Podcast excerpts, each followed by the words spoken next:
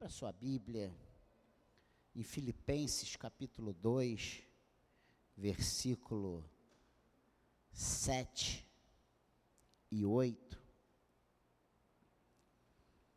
Mas antes de nós lermos, eu quero deixar uma nota muito importante para nós. No dia 31 de 10 de 1517, ou seja, há 506 anos, nascia a reforma protestante. Após Martinho Lutero fixar as 95 teses nas portas da igreja em Wittenberg. A reforma foi o maior movimento espiritual dentro da igreja de Cristo depois do Pentecostes. Pastor Joel teve aqui há duas semanas atrás, né?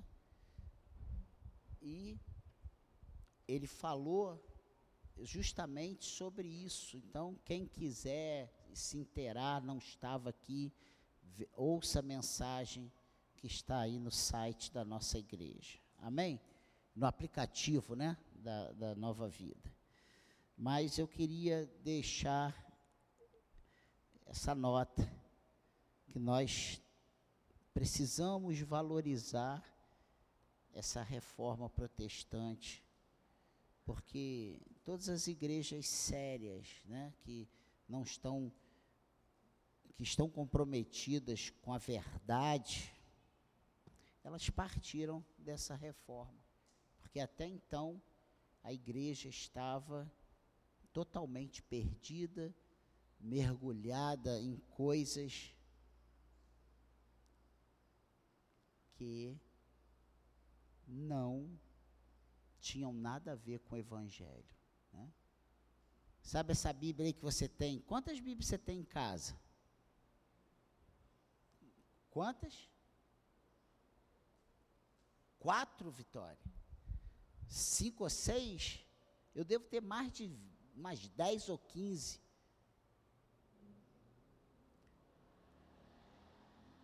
Antes da reforma, só o alto clero tinha acesso à palavra de Deus. Nem os padres das paróquias. Era uma igreja, era uma Bíblia amarrada com corrente. E você só lia ali, era, sabe, era o que eles diziam, determinavam que era verdade. Eles eram mediadores entre Deus e o homem, e ele, a palavra deles tinha um poder sabe? Eles tinham a autoridade de perdoar pecados, de vender indulgências, sabe?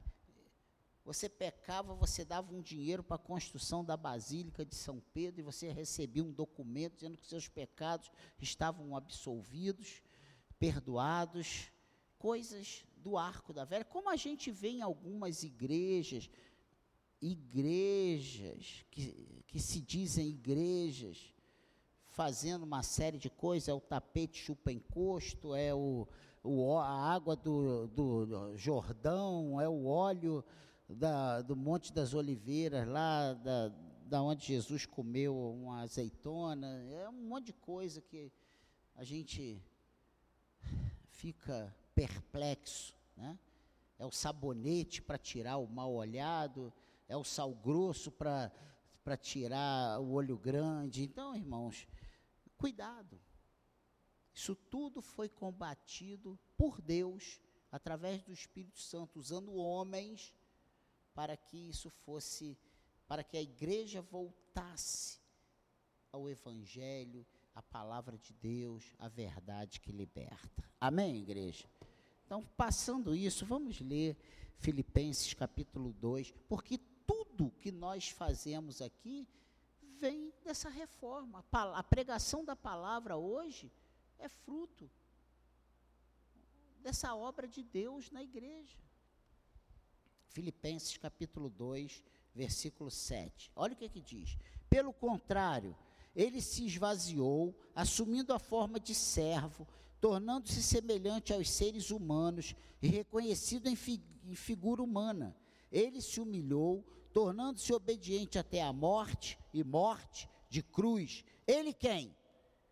Jesus. Amém? A teologia reformada, ela distingue dois elementos na humilhação de Cristo. E é justamente sobre a humilhação de Cristo que nós vamos falar nessa manhã. Preste atenção, porque é muito importante isso.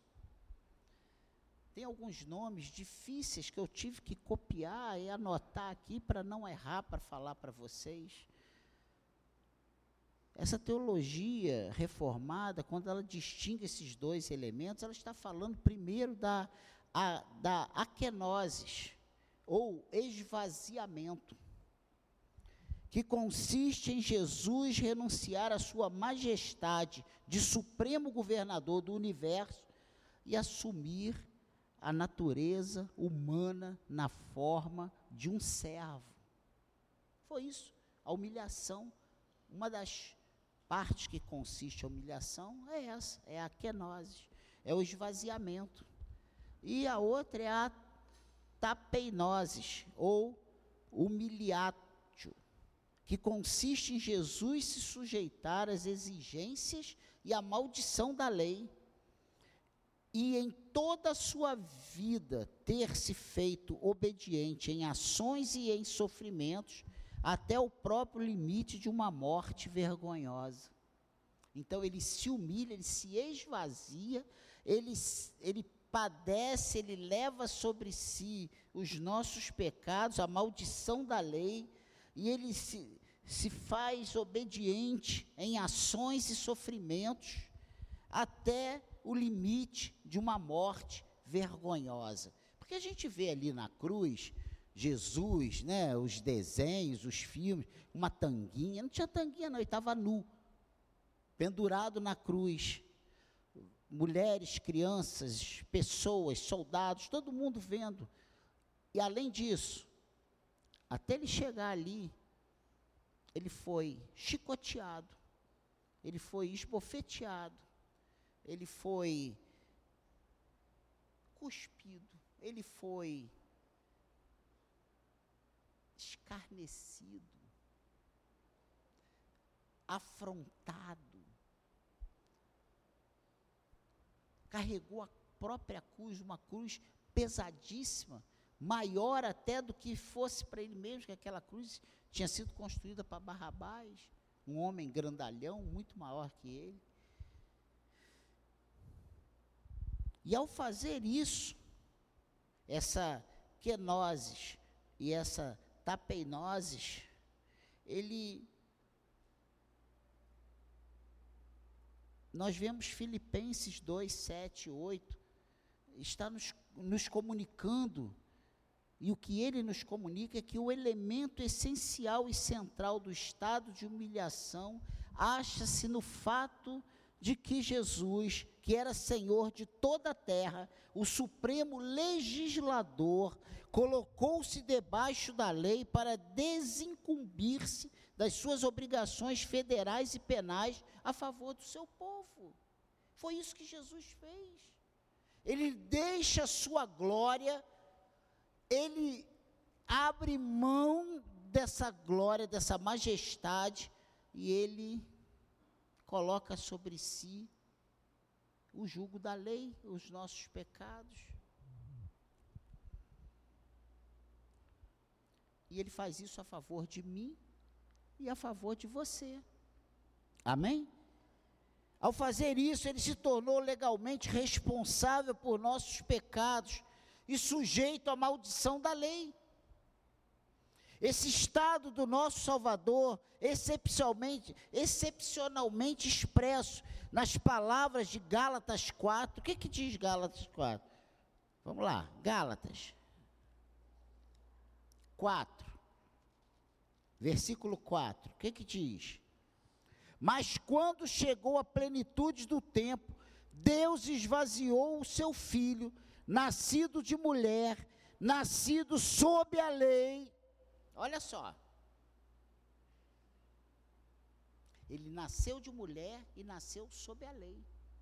Olha que coisa temida. Nascido sob a lei, reflete-se na condição de que lhe é correspondente e que é descrita nos vários estágios da humilhação, e são vários estágios. E nós só vamos falar nessa manhã de um estágio, mas tem a encarnação, tem o sofrimento, tem a morte, tem o sepultamento e tem a descida ao Hades. Então, esses cinco, né?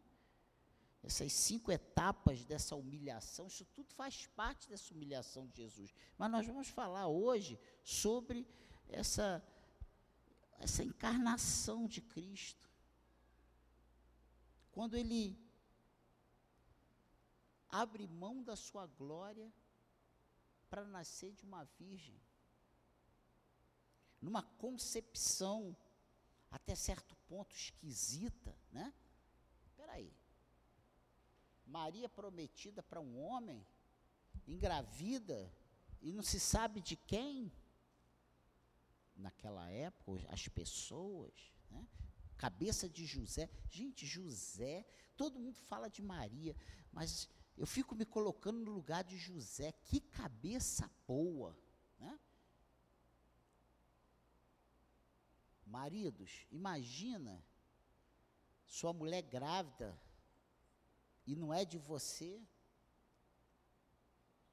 e você tem um sonho, e aparece um anjo e diz que o que está lá não foi proveniente de homem, mas do Espírito Santo, e você acredita, e você vive isso, e você trata essa pessoa, essa mulher com honra, com amor, com carinho. Gente, já se colocou, já parou para pensar nisso? É uma coisa muito difícil, principalmente para nós homens. Sabemos sabe, que esses, esses, esses cinco estágios enumerados pela teologia reformada, eles são importantes, mas a encarnação de Cristo é demais. A minha intenção com essa palavra é que peguemos o exemplo de Cristo e apliquemos a nossa vida. Não é para você olhar e falar, Ih, o pastor hoje veio com uma palavra. Ah, não, é para nós aplicarmos as nossas vidas. E a primeira coisa é a encarnação e o nascimento de Cristo. Né? É o ponto um e único dessa palavra. O sujeito da encarnação não foi o trino Deus, mas a segunda pessoa da Trindade que assumiu a natureza humana. E por essa razão, é melhor dizer que o Verbo se fez carne do que dizer que Deus se fez homem. E é o que João 1 diz. No princípio, o Verbo estava com Deus, o Verbo era Deus. E ele diz que o Verbo se fez carne. Não podemos esquecer que cada uma das pessoas divinas agiu na encarnação. Mateus 1, 20. Olha o que, que diz aí. Vamos lá. Evangelho de Mateus. Você vai abrir pouca, algumas vezes a Bíblia, não é tantas vezes. E se você não quiser abrir, você ouça. Mateus 1, 20. Olha o que, que diz. Enquanto ele refletia sobre isso, eis que lhe apareceu em sonho um anjo do Senhor, dizendo: José, filho de Davi, não tenha medo de receber Maria como esposa, porque o que nela foi gerado é do Espírito Santo. É aquilo que eu estava falando agora. Olha que coisa tremenda. O Espírito Santo foi o agente na vida da Virgem Maria. Agora preste atenção na complexidade da vinda de Cristo. Vemos o envolvimento de toda a Trindade. E o que Deus faz, Ele é perfeito. E se você vai em Lucas, capítulo 1, eu, se você não quiser ir, só ouvir, versículo 35, em casa você confere.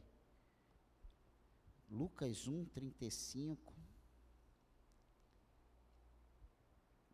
Olha o que que diz. O anjo respondeu: O Espírito Santo virá sobre você e o poder do Altíssimo a envolverá com a sua sombra. Por isso também o ente santo que há de nascer será chamado Filho de Deus. E aí nós podemos afirmar que Jesus tinha, tinha duas naturezas. Ele era 100% humano, mas ele também era 100% Deus. Olha que coisa tremenda. Você prestou atenção? O anjo responde: O Espírito Santo virá sobre você, e o poder do Altíssimo envolverá com a sua sombra. Por isso, tam, olha só, você vê aqui a ação do Espírito Santo no nascimento de Jesus.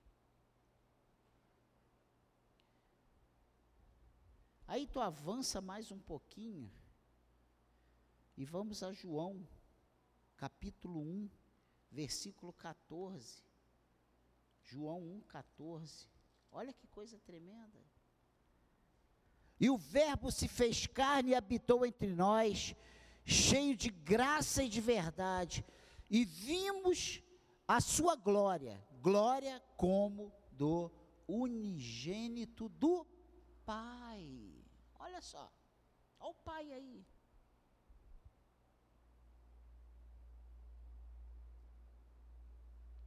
E tem aí o texto que nós já lemos.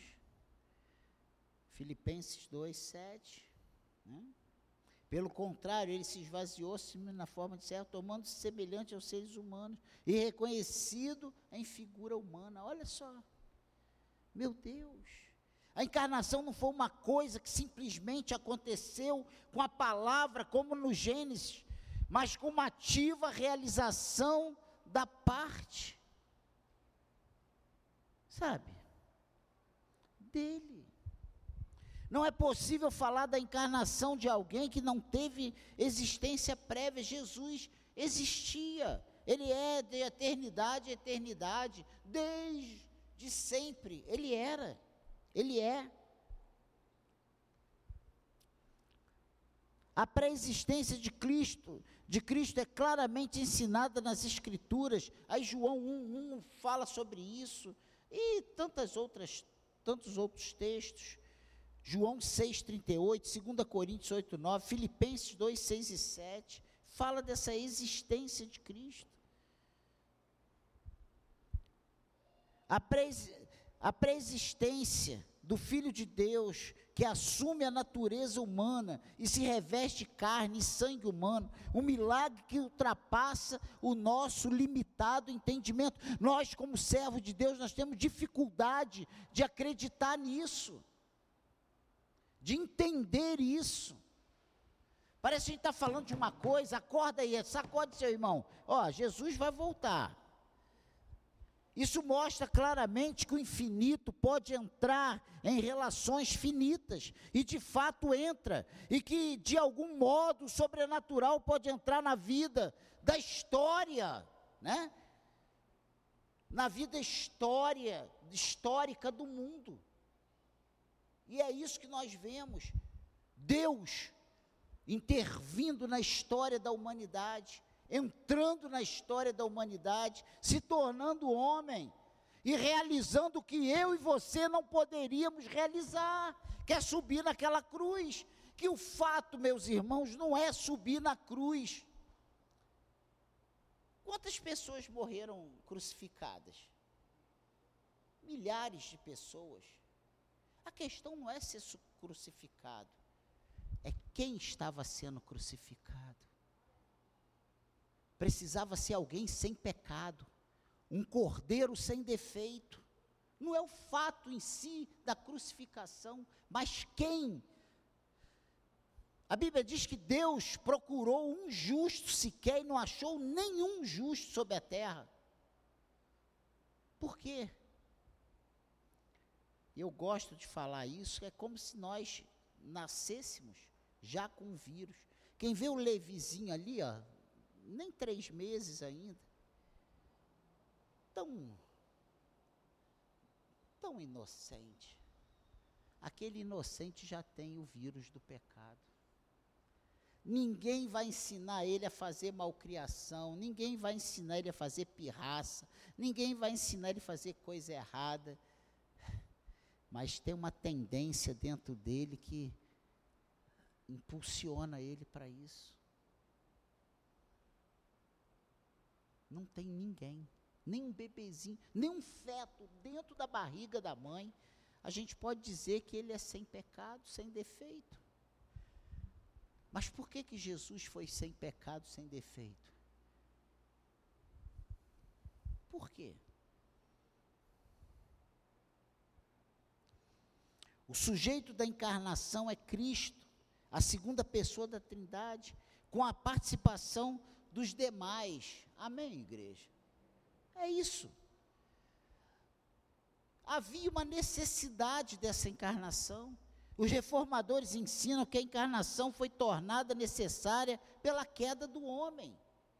E assim como o pecado entrou pelo primeiro Adão, né? Lá no jardim do Éden, desobedecendo a ordem de Deus, a salvação veio pelo segundo Adão, Jesus. E todos que olharem para Ele, todos que forem alcançados pelo seu sangue derramado na cruz, recebe o poder de serem feitos filhos de Deus. E a Bíblia diz: a saber, os que creem no seu nome. Eu falei para Michele no gabinete, o que ela vai, o que vai acontecer lá no batismo, o batismo não é para perdoar os pecados, não é para não, o batismo é só uma declaração pública de algo que já aconteceu no coração dela. Você entende isso, igreja? Havia essa necessidade. E qual foi a mudança efetuada nessa encarnação? Foi quando nos é dito que o Verbo se fez carne, não significa que o Verbo deixou de ser o que era antes. Em João 1,14, o Verbo se fez carne, diz: certamente não significa que o Logos se transforma em carne, alterando assim a sua natureza essencial, mas simplesmente que ele contraiu aquele caráter particular, que ele adquiriu uma forma adicional, sem de modo algum mudar a sua natureza original, e por isso nós dizemos que ele é 100% Deus. Ele continuou sendo o infinito e imutável Filho de Deus. Amém, igreja? A palavra carne aqui denota a natureza humana, que consiste de corpo e alma. E Jesus era humano. E ele sente sede, ele sente fome, ele chora, ele se entristece, ele se alegra. Amém, igreja? Ele era um homem. Você vê que quando Lázaro morre, Jesus chorou. Você vê que lá no deserto, depois de jejuar 40 dias, ele teve fome. Ele senta lá na beira do poço e pede que a mulher dê água a ele para beber e estava com sede.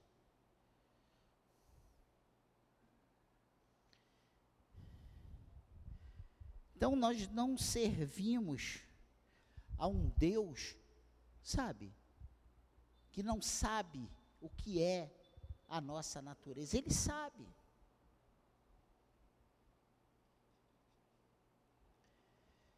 A encarnação fez de Cristo um membro da raça humana. A nossa confissão afirma que Cristo assumiu a sua, a sua natureza humana da substância de sua mãe, ele, ele herda isso da mãe. É necessário para que a mediação de Cristo seja eficaz, que sua natureza humana seja derivada do mesmo tronco que a nossa. Só que não teve a participação do homem, né? Ele é um membro da raça humana. E a encarnação efetuada por uma concepção sobrenatural e um nascimento virginal, ela é explicável. A nossa confissão afirma que a natureza de Cristo foi concebida no ventre da Virgem Maria pelo poder do Espírito Santo, sem o concurso do homem, não teve um relacionamento humano marido e esposa, homem e mulher, para nascer Jesus. Não. Como nós lemos aqui, ela foi esse Jesus foi gerado pelo Espírito Santo na, no ventre de Maria. Isso salienta o fato de que o nascimento de Cristo não foi um nascimento comum, mas sim um nascimento sobrenatural, em virtude do qual ele foi chamado Filho de Deus, e nós já lemos isso aqui hoje. Nós temos que concordar que o elemento mais importante com relação, com relação ao nascimento de Jesus foi a operação sobrenatural do Espírito Santo, pois só por esse meio foi possível o nascimento virginal. Olha que coisa tremenda. A obra do Espírito Santo concernente à concepção de Jesus foi dupla. Primeiro, ele foi a causa eficiente do que foi concebido no ventre de Maria. Foi o Espírito Santo.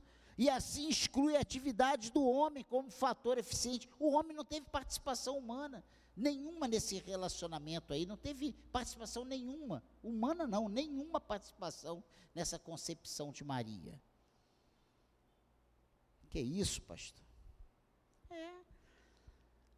A influência santificadora do Espírito Santo não se limitou à concepção de Jesus, mas teve continuidade por toda a sua vida. Jesus, ele viveu 33 anos nesse mundo e ele nunca pecou.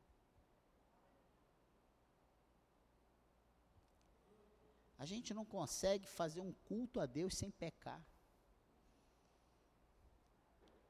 Eu não quero que você fale nada, não. Não fala, não. Mas quantos pensamentos ruins já passou na tua cabeça só nesse momento que nós estamos reunidos aqui? Ah, pastor, nada, eu aqui estou santo. Você olha para o lado e fala assim: hum, por que, que esse irmão não levanta a mão? Hum, por que, que não dá um glória a Deus? Por que, que o Júnior coçou a barba agora, gente? E a gente já começa a julgar, a, a recriminar, a, a, a, ter maus pensamentos, a, a querer pegar o irmão e tacar o microfone na cabeça, né, Sheila? É, tem essas vontades.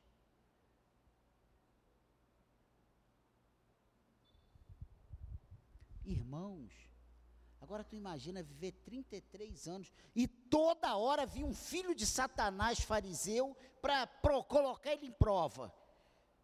Ah, tu não expulsa demônio eh, pelo poder do Espírito Santo, não. Isso aí é Beuzebu expulsando Beuzebu.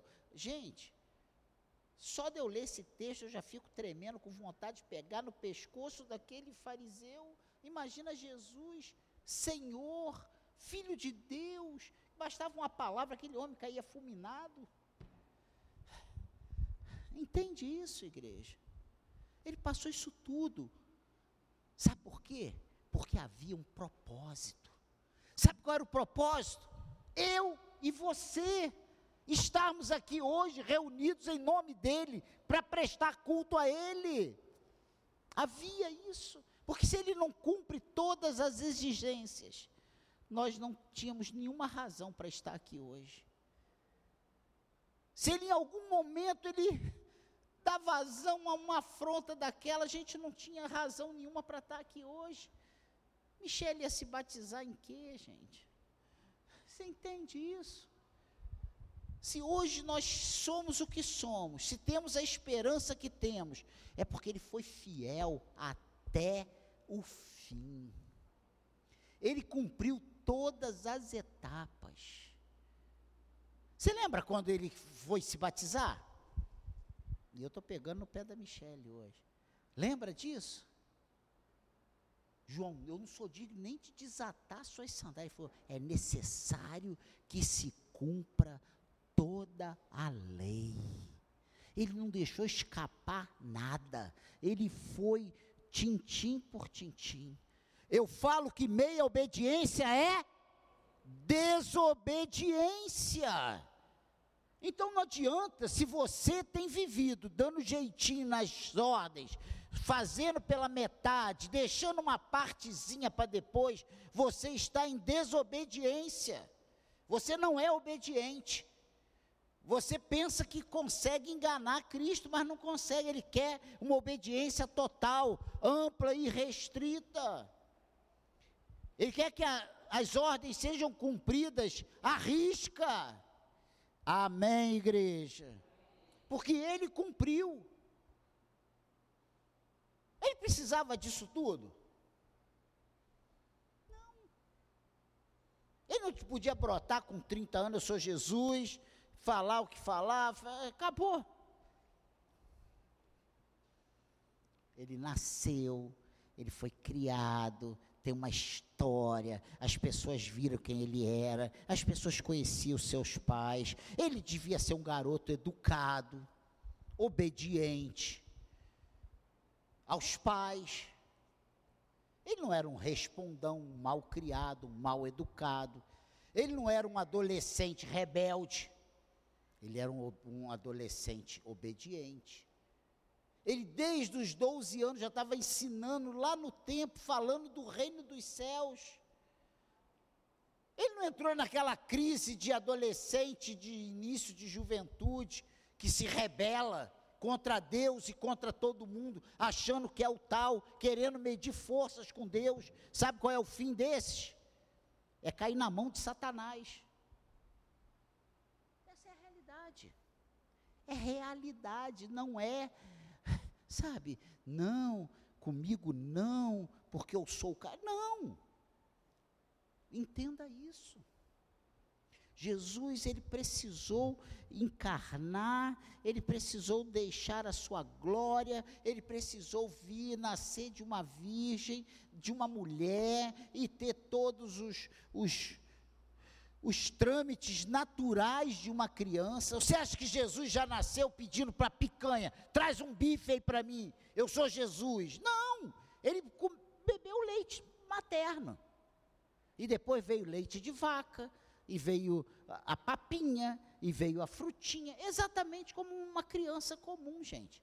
Você acha que já nasceu com a dentadura toda pronta? Ele seria um monstro. Davi, com dois meses, já está com dente. Isso é coisa absurda. Eu levei dois meses para abrir o olho. Ele não, ele não nasceu diferente, ele nasceu igual toda criança. Eu estou falando, massacrando isso que às vezes a gente chega na igreja e isso não é muito bem explicado, a gente fica viajando, como é que foi? Não, mas é porque ele era Deus, então tudo pode. É, mas ele cumpriu todos os trâmites de uma criança, até chegar na, na idade adulta. E ele só começou o seu ministério quando ele estava na idade adulta, 30 anos, que para o judeu era a idade, era a idade que ele realmente falava por si. Então, irmãos, Jesus, o Espírito Santo,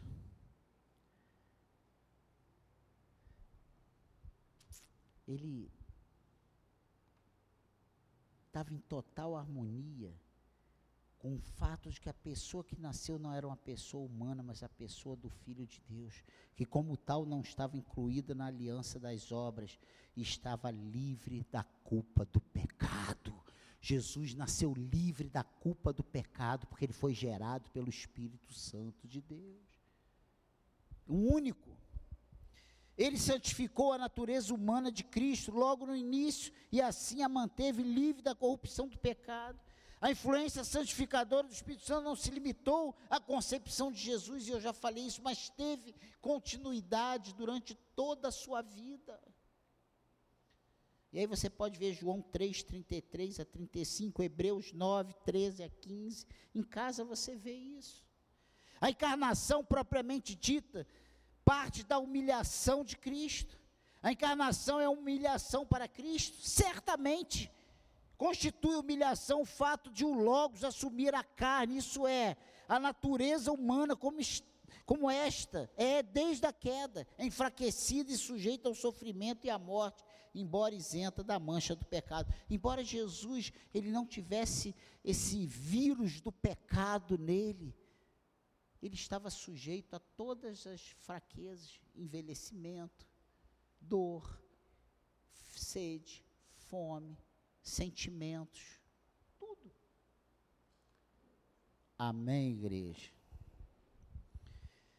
Isso parece estar implícito lá em Romanos 3, em 2 Coríntios 8 e 9, em Filipenses 2, 6 e 7, como nós lemos aqui hoje, o 7, como, sabe, como isso é importante para nós Eu trouxe essa palavra hoje porque eu não ia falar das cinco teses de novo. Foi falado pelo pastor Joel esse mês. E acaba você sendo um assunto repetitivo. Eu venho falar de algo que é muito importante para nós. E a palavra é essa, é simples. Eu não li os textos, eu citei os textos para você ler em casa, dever de casa, leia esses textos. Pegue a mensagem aí no, no site, aí no aplicativo. Ouça. Pega o caderno, a Bíblia, leia esses textos. A palavra não pode ser só o que é, é pregado aqui na igreja. E como conclusão, Cristo sendo Deus, Criador e sustentador de, sustentador de todo o universo, não se poupou, mas nos amou de forma incondicional. Irmãos, você já parou para pensar que Jesus, quando te amou, você era pior do que você é hoje? Bem pior. Nós éramos pior. Quando Deus me amou, eu estava dando tiro em pessoas, arrancando dente de pessoas, eu estava brigando seis vezes ao dia, eu tinha vontade, eu chutava a cara das pessoas, eu fazia tudo que era maldade. O outro tocava tambor ali do lado, atabaque, sei lá, um... Coloquei ele na música aí para tocar.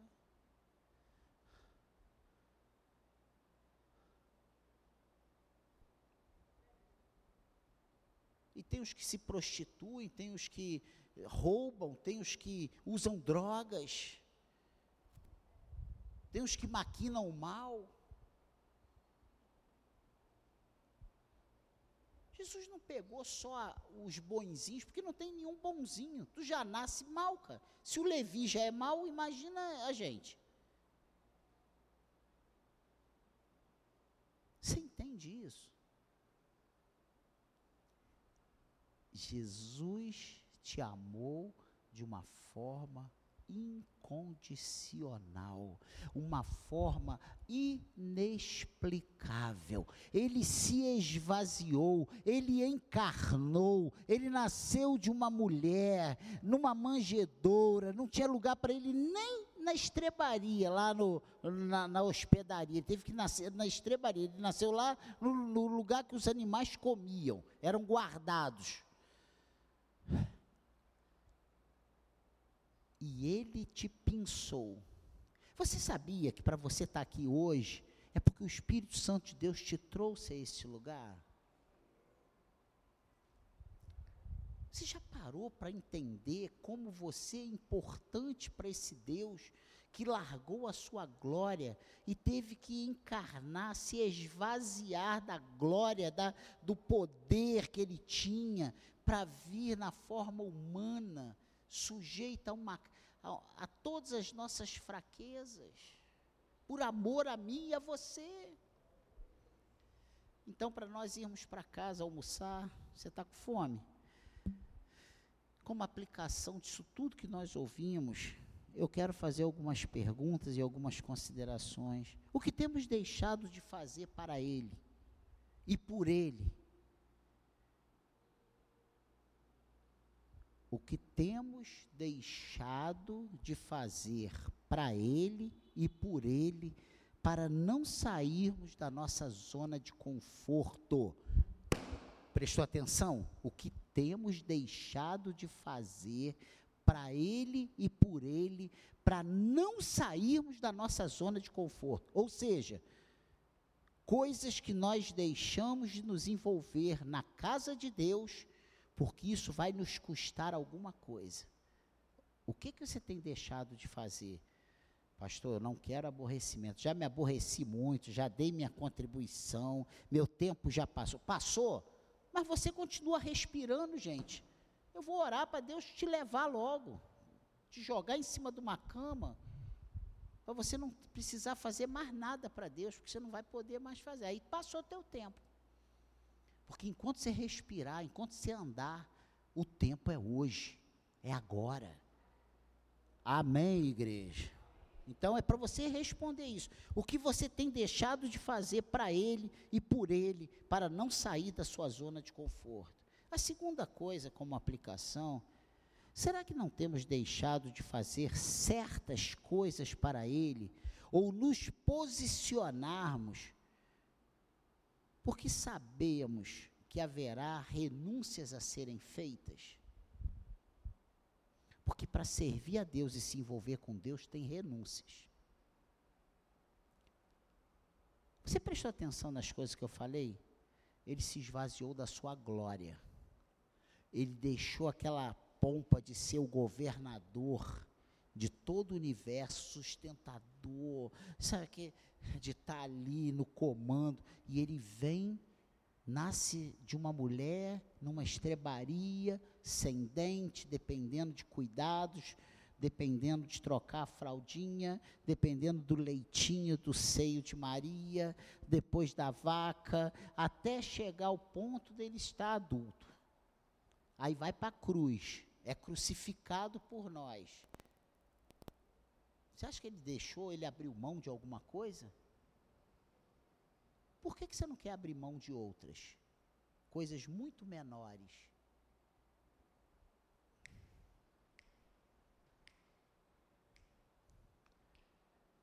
Se eu fizer isso, eu vou deixar de fazer aquilo. Ah, mas se eu me comprometer, eu não vou poder mais ir à praia domingo de manhã. Será que temos o mesmo sentimento por Cristo que Ele tem por nós? Hein?